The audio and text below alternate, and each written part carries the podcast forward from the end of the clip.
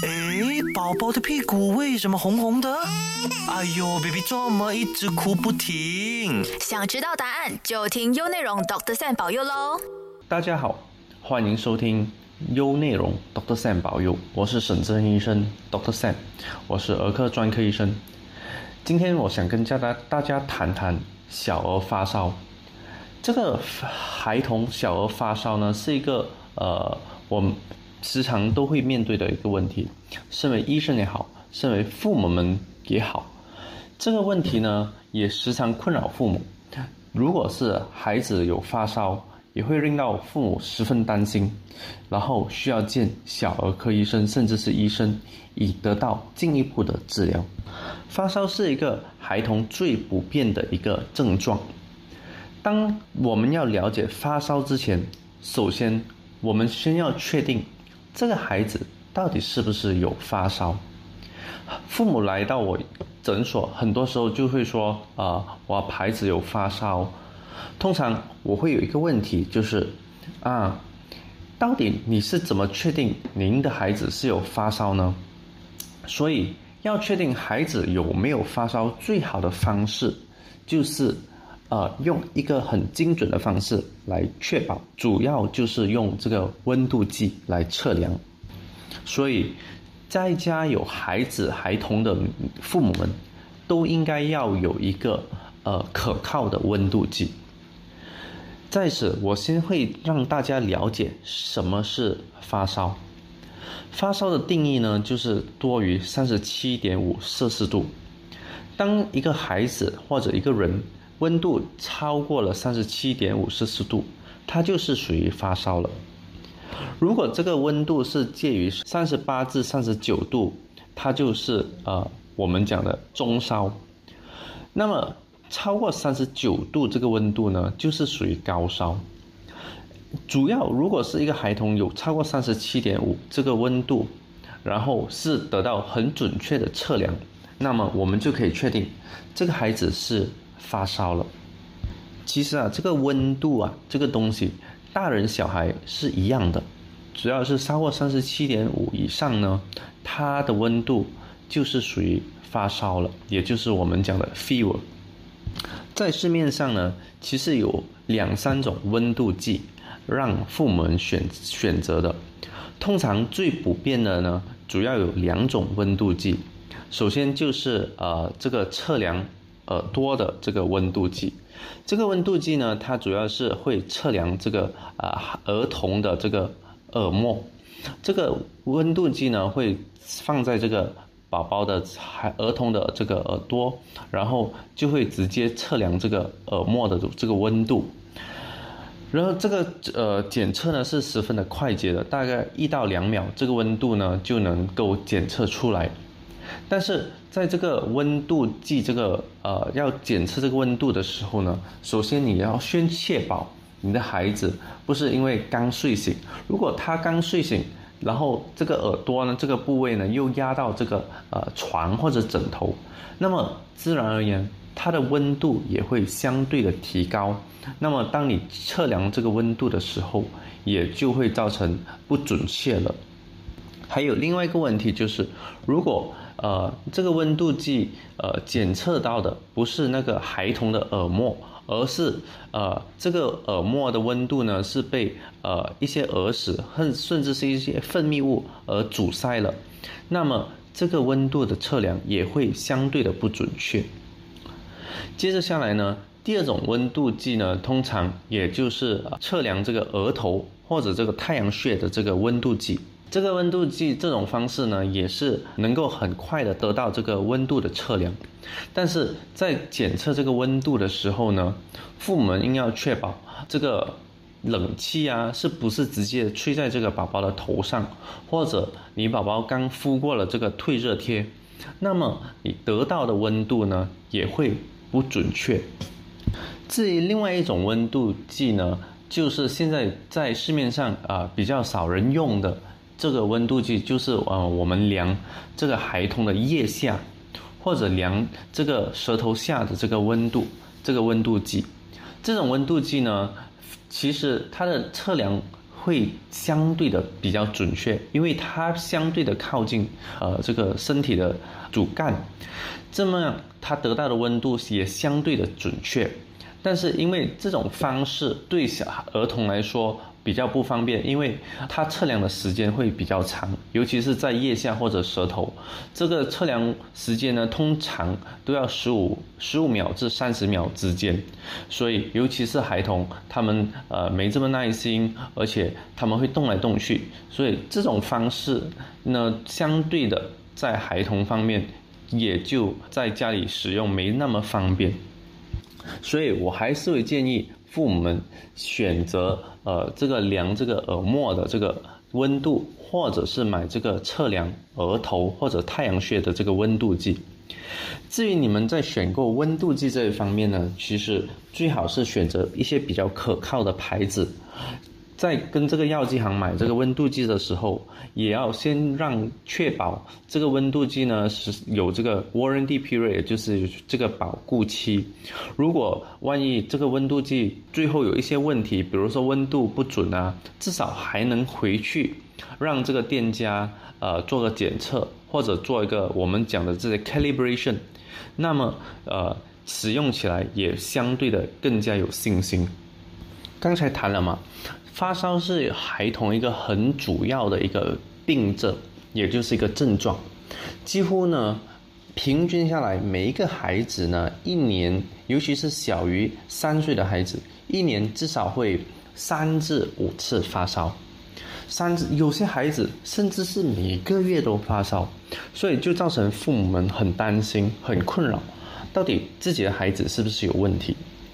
其实，这个很多健康的孩子、健康成长的孩子，发烧是普遍，也是呃不需要过度担心的。主要是当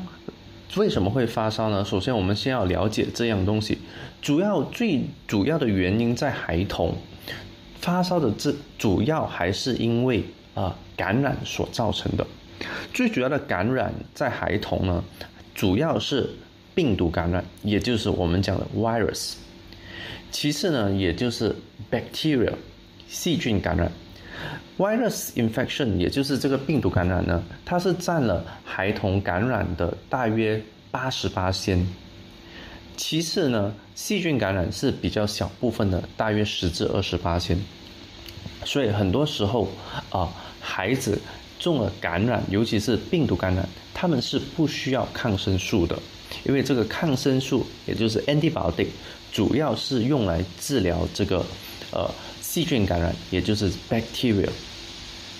还有其他的原因，也可能造成啊孩童会有发烧的症状，比如是呃儿童免疫系统的问题，比如说 Kawasaki disease，或者是儿童的关节炎，或者是打了疫苗过后，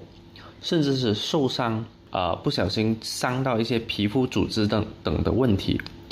甚至是呃癌症也会造成孩童会有发烧的问题。但是总的来说，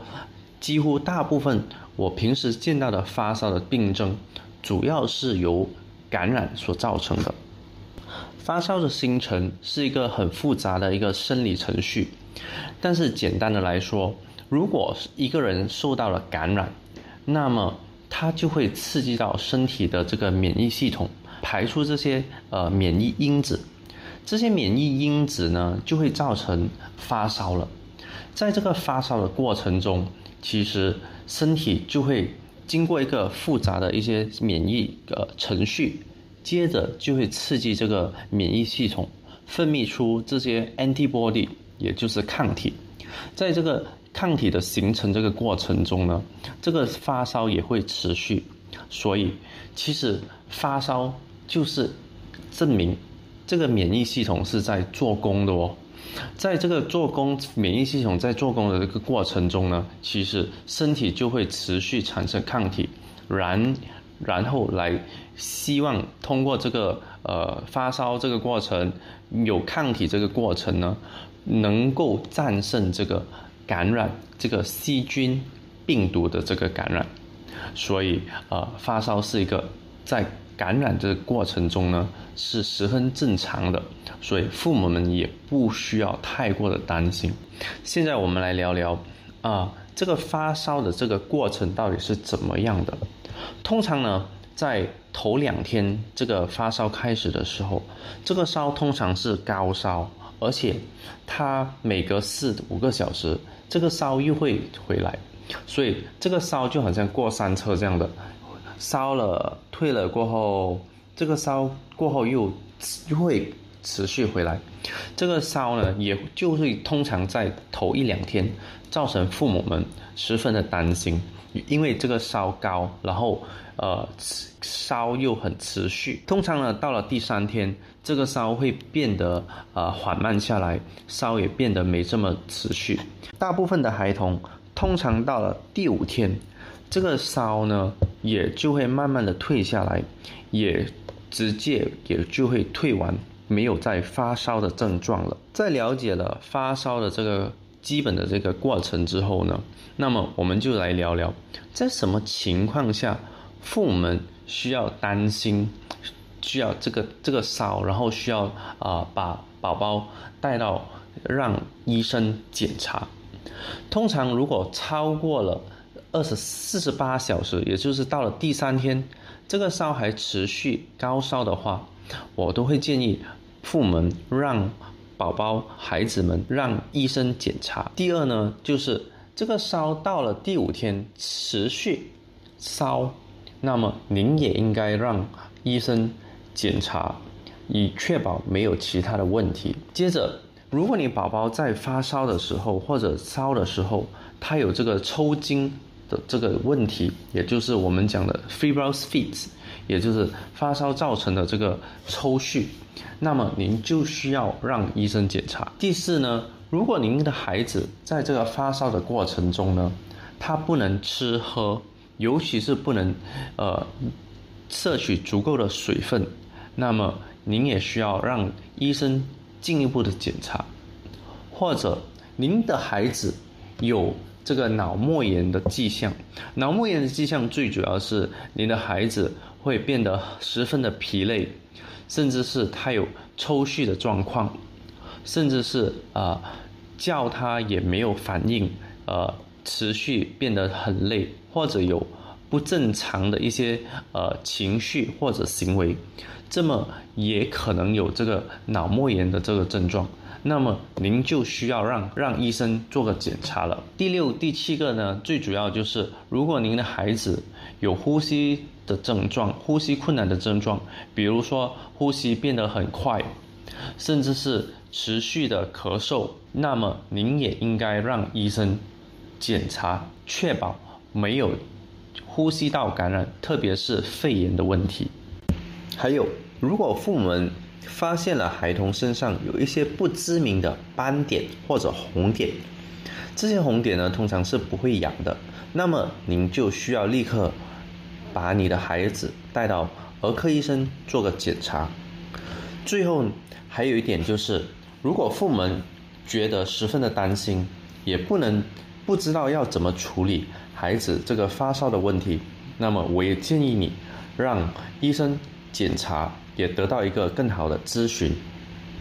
总的来说，如果您的孩子虽然是他有发烧，但是胃口还好，可以喝，可以吃，然后也很活跃，那么。您就不需要太担心。如果发烧超过了三天，啊，那么我就建议让儿科医生做个更全面的检查。如果孩子在家里发烧，那么有什么东西、有什么方式，父母能能做让孩子更舒服的吗？首先，呃，这边主要有啊三点。第一点呢，通常我会建议。当孩子有发烧的时候，不要让孩子穿的太厚或者太过多衣物，因为这些太过多的这个衣物呢，还会让到这个烧更更高，这个热气难以从身体排出，造成这个烧更高，然后孩子更加不舒服。所以在发烧这个当儿呢，不要穿太多的这个衣服衣物，让。这样他们就会比较舒服，那么烧也会比较容易退下。第二点呢，在这个孩子发烧的当儿呢，确保孩子能够喝大量的水分。这些水分呢，可以是从呃白开水啊，呃，可以是从这些呃奶水啊，或者是呃一些凉茶啊，这些水都是能够呃大量摄取的。如果您孩子呃可能在这个发烧的当儿，他们也会缺少这个进食的这个胃口，他们会拒绝呃吃这些比较固体类的食物。那么通常呃我也会建议父母们不要勉强孩子，最重要的就是他们能够摄取这个水分。在这个摄取这个水分的当儿呢，其实啊。也可以让他们吃一些比较稀的一些食物，比如说呃米糊啊或者粥水等等的。接着要让您的孩子冲凉，这个冲凉呢最主要是用这个温水来冲凉，千万不要用冷水。不要以为冷水能够让这个发烧退下来，其实如果您让孩子冲冷冷水的话，其实造成他会很不舒服的。试想想，如果你自己发烧了，你希望我把一盆冷水泼在你的身上吗？同样的道理，如果你让你孩子冲冷水，其实还会造成他变得十分不舒服，甚至还会有颤抖等这些问题。所以，如果您孩子发烧，请让他冲凉。也有一些长辈说啊，孩子发烧最好是不要冲凉，因为要让他们呃这些呃怕他们冷到之类的。其实这是没有科学根据的。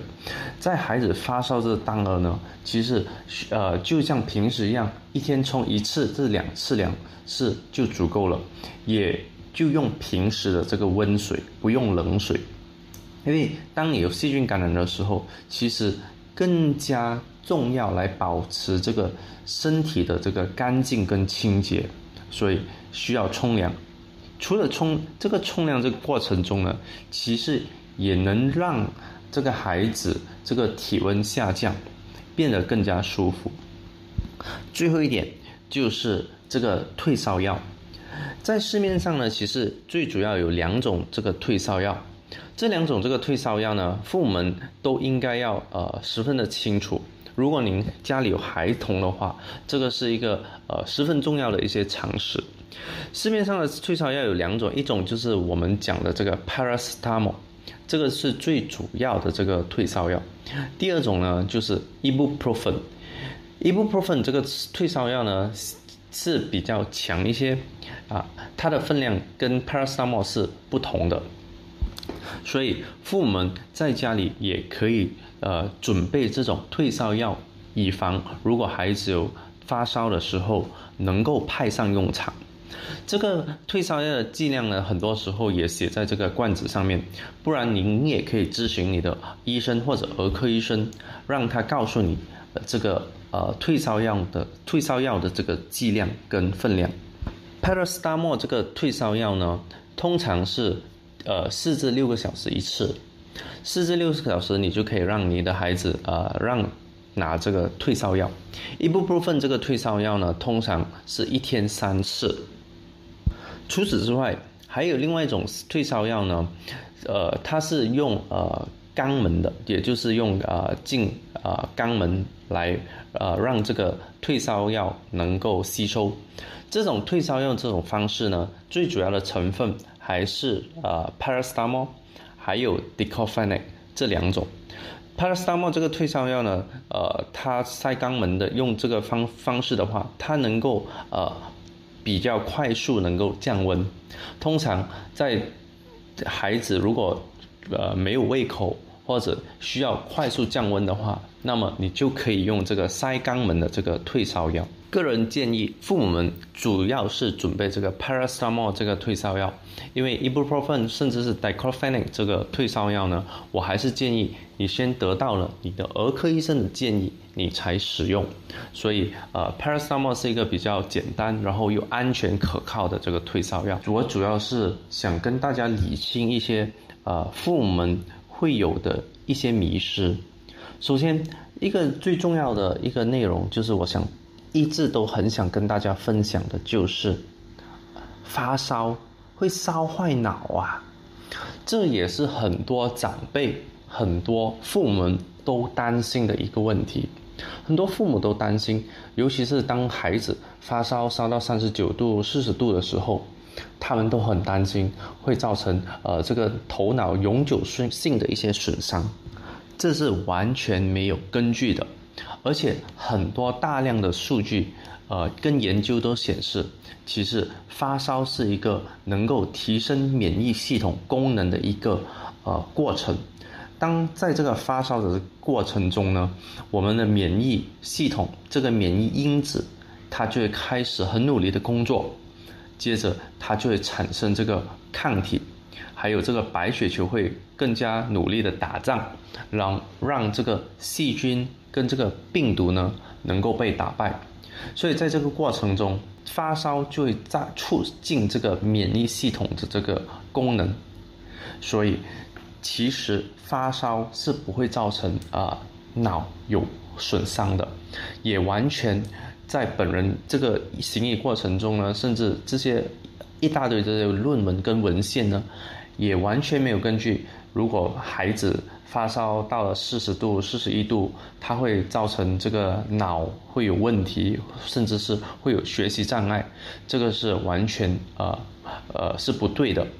一般上，呃，大家口耳传说发烧造成小孩子脑子脑子烧坏的问题，这主要是因为这个孩子呢罹患了这个脑膜炎或者脑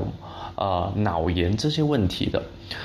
如果是孩子有了这个脑膜炎甚至是脑炎的这个疾病呢，那么它才会造成这个脑损伤，而不是。发烧所造成的，所以啊，如果您的孩子有发烧，但是他还能吃喝很活跃的话，通常您孩子是不会中这个脑膜炎。毕竟脑膜炎这个病症也是相对的呃罕见的，所以父母不要太过担心。这个烧的这个高度也跟这个。病情的严重是没有直接的关系的。比打个比方说，如果一个孩子他的温度是三十八度，另外孩子他的温度烧到是四十度，并不表示发烧四十度这个孩子呢他的病情比较严重，反而三十八度这个孩子呢他的病情比较轻微，这是完全没有直接关系的。所以啊。发烧会烧坏脑，呃，这个论点是啊不对的。还有一些长辈，啊，有一些说法就是，孩子发烧的时候应该裹着棉被，让他穿的比较厚的衣物，来让出汗来退烧。这种方式，其实这个方式是不对的。所以就好像刚才我有提到的，发烧的时候需要通风，让这个体温这个。温度能够呃更容易的呃散去，除了使用呃退烧药之外，啊，通常另外一种方式就是多喝水。刚才我也提到了，呃，洗个温水澡，这样水能够帮助把这个热带走。这个汗呢，其实因为那个汗这个量是太少了，其实这个。让身体包到结结实实，然后穿了很多衣，然后身体出汗来退烧，这个方式是不正确，而且也没有科学根据的，反而造成这个烧更严重。所以啊，如果有发烧，建议父母们让孩子穿比较宽松的衣物，让这样他们会比较舒服。还有个父母常见的这个呃问题就是呃，就是问我。doctor，如果我孩子发高烧啊，我会用这些冷水来帮他们抹这个呃腋下啊、额头啊、这个大腿啊、身体，这个方式可以吗？其实这个方式呢，很多人都会使用这个方式，也就是啊让这个冷毛巾啊或者湿毛巾啊敷在这个额头、这个腋下甚至身体这些部位。其实这个方式呢没有效，效果不佳。反而还会让让到这个孩童的这个体温急速的下降，在这个急速的下降这个过程中呢，就是突然间你本来很烧嘛，因为然后你就敷这个呃湿毛巾，这个湿毛巾过后呢，就造成这个身体的一个温度急速下降，在这个下降过程中呢。孩子就会觉得十分的不舒服，因为他会突然间变得很冷，在这个又烧又冷这个过程中呢，其其实会造成他们更加的痛苦跟辛苦，所以呃，而且当你敷了这个湿毛巾过后，这个退烧的这个呃过程呢，其实是不持续的，也就是大约一两个小时后，这个烧又很快的又回来。所以，我现在呢，我们医生都不建议用这种呃擦湿毛巾或者温水呃来擦拭的方式来降温。这种忘这种方式不大不会有退烧的效果，反而还会造成呃孩子因为呃体温突然间变得十分低，造成呃十分的冷，造成更加的不舒服。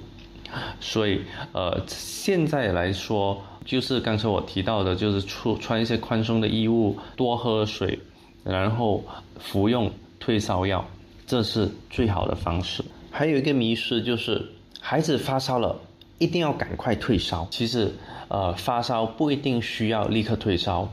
有时如果孩子他的精神状况还好，跑来跑去，呃，胃口也一切正常，他只是有这个发烧，通常。不需要立刻让他退烧，啊，不需要担心。如果这个烧造成孩子不舒服，呃，胃口少了，他甚至会呃哭闹的问题，那么我们就可以让他们退烧。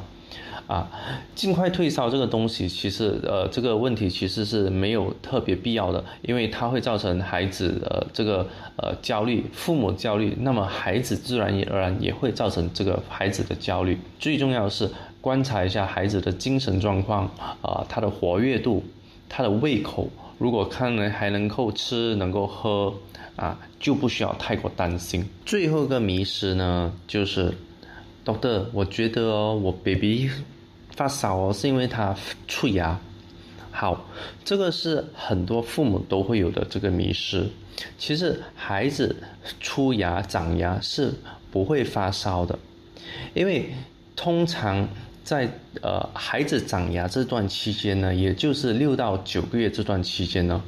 他们也是免疫系统比较弱的一个时期，所以往往。在感染这段期间呢，也正好就是这个长牙的这个时期，所以，所以很多长辈或者父母都会讲，哎，在我孩子发烧是因为长牙，其实呃是呃没有完全没有科学根据的，通常长牙可能会有一些轻微的呃体温体温稍微提高，但是同来这个体温是。不会超过三十八摄氏度的。如果孩童的体温超过三十八度，这那么肯定的，它不是因为孩子长牙所造成的发烧。发烧最主要在这个孩童这段呃六个月到一岁这段期间，也就是长牙这段期间呢，最主要就是因为细菌、病毒甚至是寄生虫的感染所造成的发烧。总的来说。发烧是一个现象，是一个病症，不是一个疾病。所以，当孩童、孩子有发烧的时候，就啊，父母们应该密切观察孩子的这个呃食欲、动向、情绪等。所以，不需要太过担心。如果父母们对发烧有担心，尤其是烧超过三天或者五天，食欲不振。等的问题的话，那么就带孩子去看您的儿科医生吧。您的医生通常都会检查您的孩子，让孩子得到一个比较安全的一个治疗跟咨询。好，今天的节目就到此为止。希望父母们在听了这关于这个发烧的课题过后，对呃发烧这个课题有更加了解，在育儿这个过程中呢更有信心。好，谢谢大家，下个星期准时收听，我是 Doctor Sam，请记得留守优内容。想重温精彩内容，到 Shop App 搜寻 Doctor Sam 保佑即可收听 Podcast。也别忘了赖面子书专业省儿科专科诊所，优内容让你过上优质的生活。